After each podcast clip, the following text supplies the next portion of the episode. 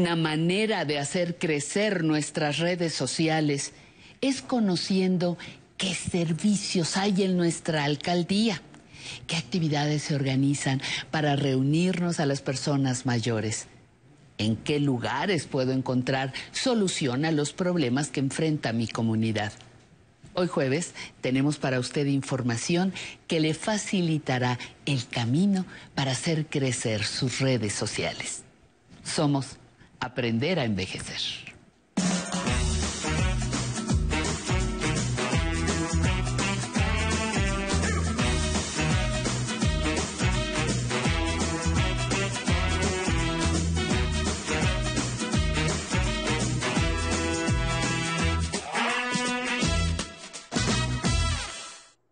Amigas, amigos de Aprender a Envejecer, bienvenidos. Gracias por acompañarnos una vez más.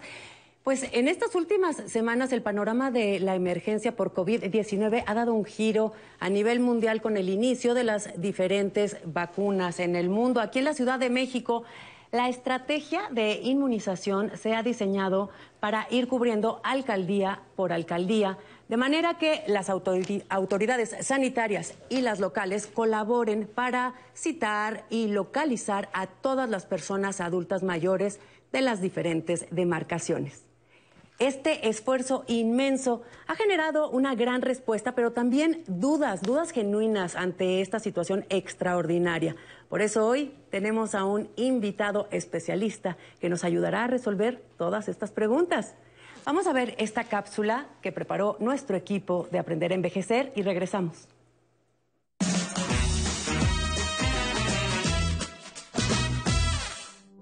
Casi un mes se puso en marcha la campaña de vacunación contra el COVID-19 para adultos mayores en la Ciudad de México. Comenzó en las alcaldías Milpalta, Magdalena Contreras y Coajimalpa y ha continuado en otras demarcaciones. Conforme han llegado al país las diferentes vacunas adquiridas por el Gobierno de México, los gobiernos federal y de la Ciudad de México se han coordinado para desplegar la logística de su aplicación a la población mayor que junto con el personal de salud tienen prioridad para recibir la inmunización. El despliegue se ha realizado con celeridad y el volumen de personas atendidas ha sido considerable, de tal manera que se han presentado situaciones no contempladas que se han resuelto sobre la marcha. También se han generado preguntas sobre requisitos, plazos, procedimientos y de quiénes tienen derecho a ser vacunados. Para atender interrogantes como estas, entablamos comunicación con el director general de Servicios de Salud Pública de la Ciudad de México, aquí en Aprender a Envejecer. Para mí es un gusto, de verdad, un honor darle la bienvenida el día de hoy a nuestro invitado. Nos acompaña el doctor Jorge Alfredo Ochoa Moreno. Él es nada más y nada menos que director general de Servicios de Salud Pública aquí de la Ciudad de México. Doctor, muchísimas gracias por acompañarnos pues muchas gracias por la invitación, son muy amables. Pues es que ha sido por una parte, un éxito este programa, esta estrategia de vacunación, pero por otro también, pues la, la, rapidez con la que han ocurrido todos estos fenómenos, pues han suscitado muchas dudas que queremos que nos ayude a resolver, por favor. Por ejemplo, una de las más comunes que, surgió desde el inicio fue eh, las citas, los eh, turnos en los que las personas podían llegar a vacunarse. Y de hecho tenemos una pregunta que va en, en este tenor. Si me permite, vamos a escucharla. Mi nombre es Emilia Martínez Muñoz. No me han vacunado. Ya me registré pero aún no me ha, no he recibido la fecha y en dónde me tienen que vacunar, qué debo hacer, a dónde debo acudir o a qué número de teléfono puedo marcar para que me puedan dar esta información. Doctor, ¿qué le puedes decir? Bueno, pues en este caso este, tenemos un portal en donde está esa información. Es tan sencillo como entrar al portal vacunación cdmx.gov.mx y ahí mete uno su CURP y, la alcaldía y le va a decir exactamente en qué día le toca vacunarse y en cuál de los puestos de vacunación es donde la van a, la van a recibir. eso es una, una opción que puede hacer de manera inmediata la señora que tenía esta pregunta. Y la otra, pues, es, es que de un momento a otro esperar a, la llamada telefónica que le van a hacer o al mensaje de texto que le, que le van a enviar. Pero estamos este, informando eh, en forma muy oportuna este, el puesto y el lugar en donde se tiene que presentar. Doctor, también eh, hemos recibido muchas dudas de personas que, eh, ya sea desde antes de la pandemia o a raíz de la pandemia, se trasladaron, por ejemplo, a vivir con sus hijos o con familiares. Entonces, no están residiendo en donde está registrado, por ejemplo, su credencial para votar. Tenemos también una pregunta que ha sido eh, importante se ha replicado en, en muchas de nuestras, de nuestras llamadas. Vamos a verla. Leticia Arriola, 76 años. Y mi marido y mis hermanas que viven conmigo no tienen un comprobante de domicilio, ¿cómo y cuándo los van a vacunar? Doctor, ¿qué pasa cuando no hay Ah, un bueno, comprobante pues de es- domicilio? Sí. Esto también es muy sencillo. Si la persona adulto mayor no tiene comprobante de domicilio, eh, basta con presentar el comprobante de domicilio de- del familiar directo en donde está viviendo y con eso es suficiente. Por supuesto, si además lleva un comprobante para demostrar el vínculo familiar con, con la persona con la que vive, pues todavía mejor, ¿no? Pero de esa manera estamos resolviendo la situación. Eh, ¿Cuál sería, por ejemplo, un comprobante para, para demostrar la relación, la afiliación entre la persona del comprobante de domicilio y la persona que se quiere vacunar? Pues, por ejemplo, el acta de nacimiento. Si este, la persona que se va a vacunar es el papá y vive con el hijo, bueno, pues eh, es cuestión nada más de llevar ese, ese documento que es el acta de nacimiento en donde se demuestra que el papá, el adulto mayor, es familiar directo de, de la persona de, en donde vive. Otra, otro documento es este, pues el acta de matrimonio. O sea, es el, el marido el que se va a vacunar, pero no tiene comprobante de domicilio, pues se presenta eh, ese comprobante, el acta de matrimonio, para demostrar que la persona con la que vive es, su, mujer. Claro, sí, por supuesto. Eh, uno de los temas que fue bastante sonado también eh, en redes y en muchos medios fue el de las personas extranjeras que viven aquí en la Ciudad de México. Vamos a ver qué nos dice una de ellas. Hola, buenos días. Mi nombre es Marisol Riera, tengo 61 años, soy de Venezuela, estoy por aquí en México. ¿Cómo es el proceso para, para mi vacuna? Doctor, ¿qué pasa en estos casos? Pues también sin ningún problema, si este Marisol es venezolana y este está viviendo en la alcaldía donde toca la vacunación, pues es tener un comprobante de domicilio. No tiene comprobante de domicilio porque, por ejemplo, pudiera ser que fuera diplomática, como el caso ahora en, en Miguel Hidalgo, en donde hay muchas embajadas, este, eh, es con un comprobante de que está trabajando en la embajada. Muchos de estos diplomáticos viven en las propias embajadas. O el comprobante de domicilio también del familiar en donde, en donde está viviendo, ¿no? Eso también, también sirve. Eh, Estamos siendo muy flexibles en, en esta situación con, con los extranjeros para que todos ellos reciban su, su vacunación como, como merecen y tienen derecho. Doctor, las dudas acerca de la residencia en un domicilio diferente al propio siguen llegando. Por ejemplo, tenemos este mensaje de voz que nos hicieron llegar. Buenas tardes, mi nombre es Evangelina Valenzuela.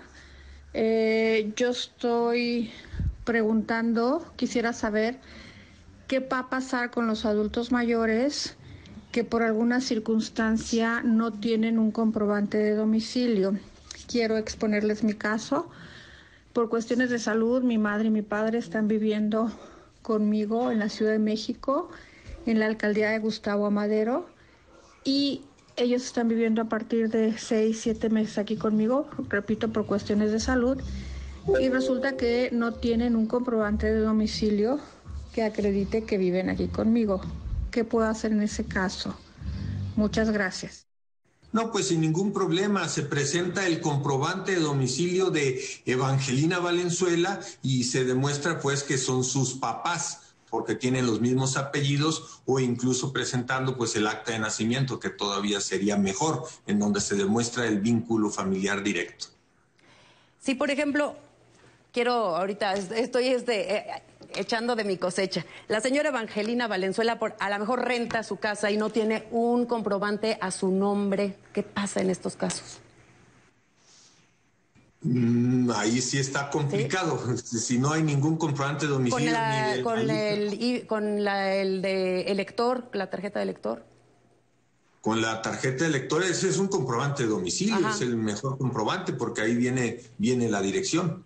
Entonces, la credencial de elector que todos tenemos de Evangelina Valenzuela es suficiente, es el mejor comprobante de domicilio que tenemos.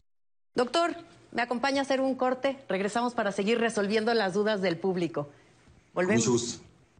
Ser referee en guantes de oro era algo especial, porque el público de la Arena Coliseo, ese sí era, era público no había peleas que no, que no nos recordaran nuestra mamacita.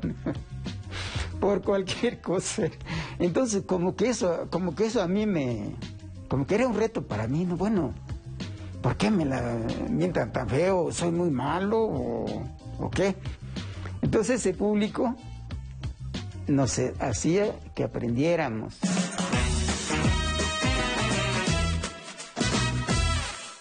Ven, acércate Mantén un espíritu curioso. La fotografía ha sido uno de los aspectos más importantes en nuestra historia. Es por ella que sabemos cómo era nuestro pasado y cómo es nuestro presente. El legado de Álvarez Bravo es bien, bien importante porque se le considera eh, como fundador de la fotografía moderna en México. Bitácoras de un México escondido, lugares secretos. Jueves, 20-30 horas. ¿Te has detenido a admirar la naturaleza? Te presentamos a Kazuki, un maestro de etología que te mostrará su forma extraordinaria de ver la vida. Cierren los ojos y escuchen con mucha atención. ¿Qué aves esa? Milagros, estreno, jueves 18 de marzo, 18 horas.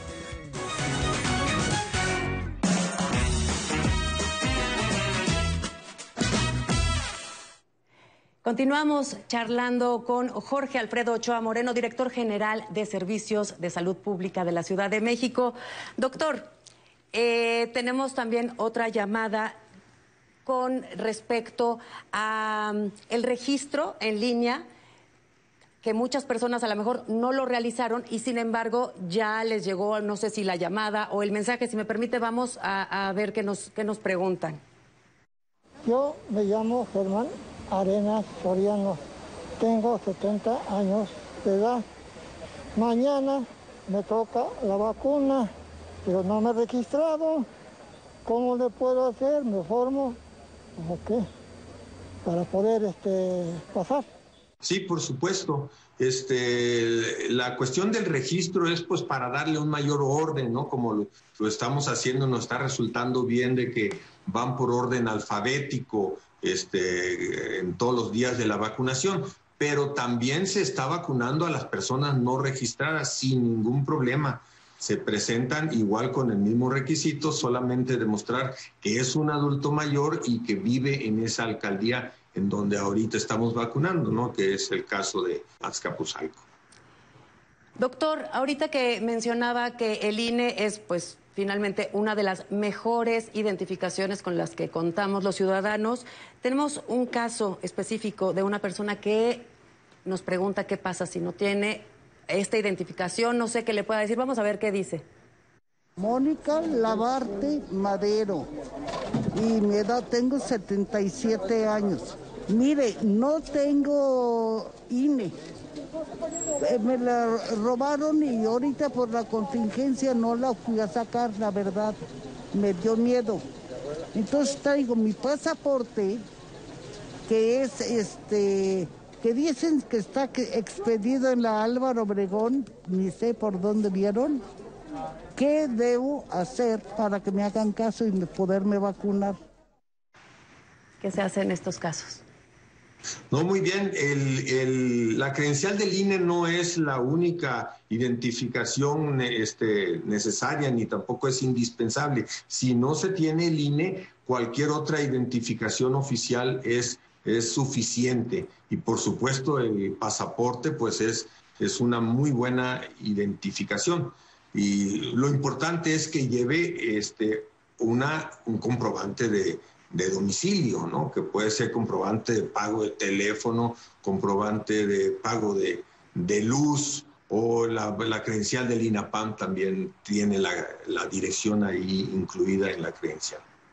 Los comprobantes, por ejemplo, de estos servicios de agua, luz, eh, tienen que estar a nombre de la persona, de algún familiar. ¿Cómo, se los están recibiendo? Sí, lo ideal es que sea a nombre de la persona.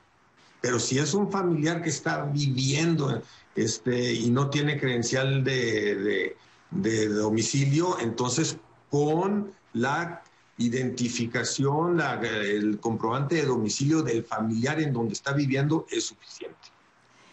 Se trata de facilitar. Sí, gracias, doctor. Fíjese que tenemos también con respecto de las citas esta pregunta que nos hace eh, Mercedes Bravo.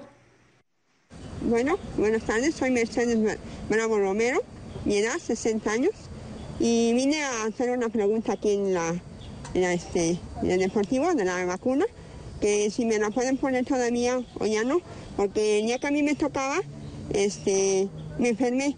Traigo un dolor de gastritis muy fuerte y el día que a mí me tocaba me dolía bastante y tuve que ir al médico. Entonces ya se pasó mi, mi letra, mi día y este, quiero saber si todavía me la pueden poner o no.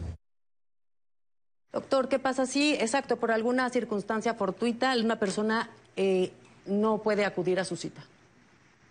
Bueno, pues tenemos previsto que acuda el último día. O sea, estamos vacunando durante siete días. El séptimo día lo estamos destinando precisamente para los casos en que por algún motivo perdieron la cita, ¿no? Es, es la vacunación para, para rezagados. E incluso aunque no pudiera vacunarse ese último día, de todas maneras, este, hay oportunidad siempre de, vacunarse después, este, llamando a Locatel y entonces nosotros juntamos este, grupos pequeños de 10 personas que, que perdieron la cita y perdieron sus siete días de vacunación y los acudimos a vacunar. Ah, qué interesante. Entonces, eh, por medio de Locatel se pueden armar estos grupos, digamos, de alcaldía en alcaldía para, para la vacunación. Eso cuando definitivamente por alguna causa muy justificada se perdió la, cita, entonces los vacunamos después de, ese séptimo día. Pero lo ideal es que vayan en, ese último día de la vacunación. Eh, es especialmente programado para todos los rezagados. Doctor, pues prácticamente solamente me resta tiempo para agradecerle. Quisiera eh, pedirle eh, si hay algo que quiera agregar que sea importante para nuestros televidentes. No, pues muy importante que este, no es necesario, lo único que quiero agregar es que no es necesario que vayan con mucha anticipación. Está fluyendo muy adecuadamente la vacunación en, las alcaldías. Con 15 a 30 minutos que lleguen de anticipación es suficiente y también recordar que es importante que lleven su cartilla de vacunación en donde apuntamos nosotros pues cuál es el tipo de vacuna que se aplicó y cuándo le toca su segunda dosis. Perfecto, muchísimas gracias, doctor. Eh, pues si le parece bien, lo comprometo a que nos vuelva a acompañar para resolver las dudas que seguramente surgirán en las eh, vacunas de la segunda dosis. Con muchísimo gusto. Gracias, muchísimas gracias. Estuvo hoy con nosotros el doctor Jorge Alfredo Ochoa Moreno. Él es director general de Servicios de Salud Pública de la Ciudad de México. De veras, muchas gracias, doctor. Yo, como siempre, les agradezco que nos hayan acompañado. No dejen de cuidarse, no se confíen. La, la pura vacuna no es, es suficiente aún para que bajemos la guardia. Gracias por dejarnos entrar a sus casas. Nos vemos la próxima semana y mientras nos quedamos en la zona tecnológica con Alan Calvo.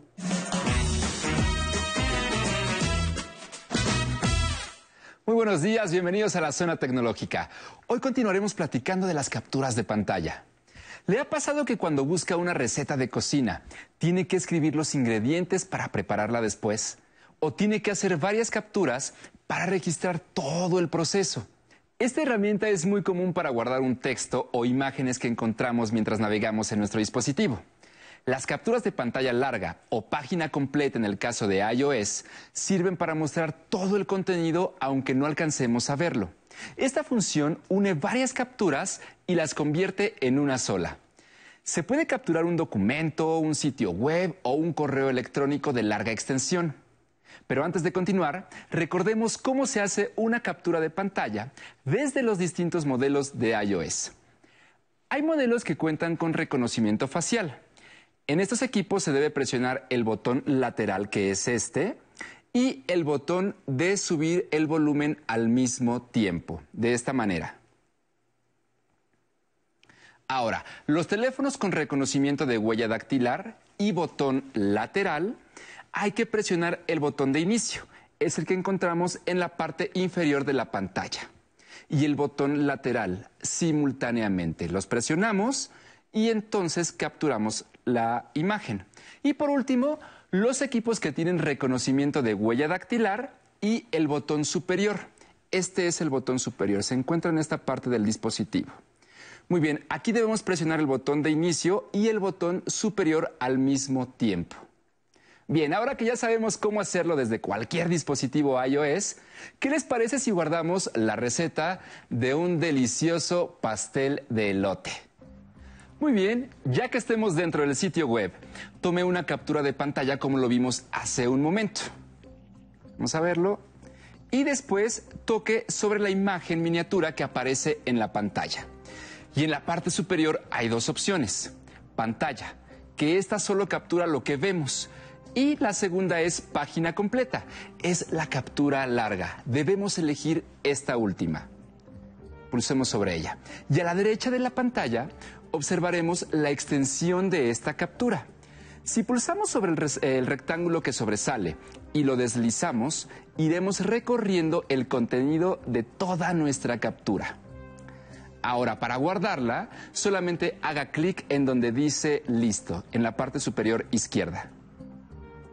Y aquí emerge una ventana que nos pregunta si queremos eliminar esta captura o guardarla como un PDF en la carpeta de archivos del teléfono. Pulse en donde dice guardar. Ahora nos da la posibilidad de guardarla en iCloud Drive o iCloud Drive, que es la nube, o directamente en la memoria interna. En esta ocasión vamos a seleccionar la memoria interna, o sea, en el equipo. Entonces eh, vamos a pulsar en donde dice iPhone y notemos cómo se ilumina de color gris para indicar la selección.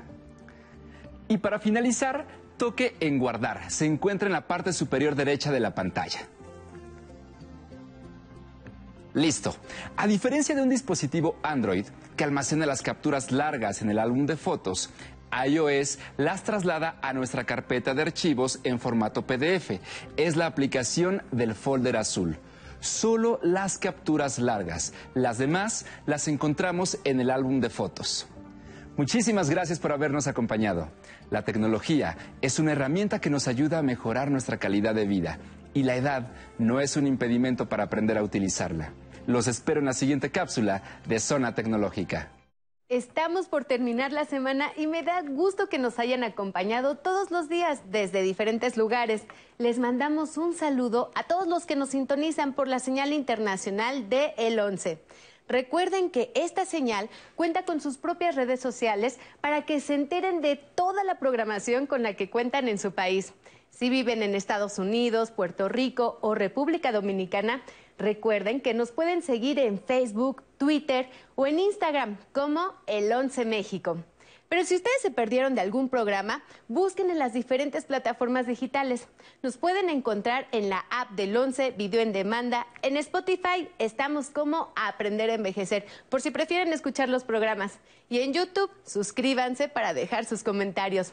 Siempre estamos muy atentos de lo que nos comparten desde diferentes medios de contacto. Tenemos nuestro teléfono en el 55 51 66 4000 o en nuestro correo de público arroba aprenderenvejecer.tv y en el blog de Aprender a Envejecer también visítenos en el Twitter arroba canal 11 TV, Instagram arroba Aprender a Envejecer. Y antes de terminar el programa, los invito a que se levanten de su asiento y comiencen a calentar motores para recibir el fin de semana bailando y celebrando la vida al ritmo de Arcadia y el Grupo Colibrí con Burundanga. Nos vemos el domingo.